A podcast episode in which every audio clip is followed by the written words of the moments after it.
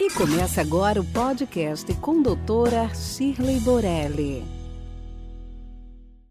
Diante da queixa de queda de cabelos masculina ou feminina, você vai ter que fazer o diagnóstico genético, no caso dos homens, tricoscópico, clínico, claro, e nas mulheres, além disso, fazer também o exame laboratorial para ver se há alguma disfunção hormonal ou de alguma outra substância que possa estar deficiente, causando a queda de cabelos.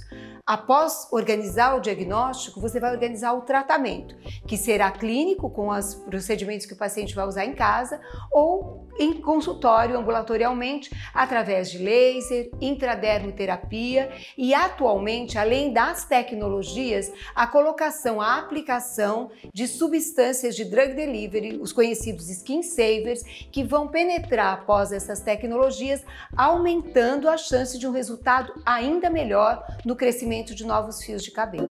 Fica aqui nosso podcast de hoje. Acompanhe nosso dia a dia no Instagram. Esperamos você semana que vem no próximo. Até lá!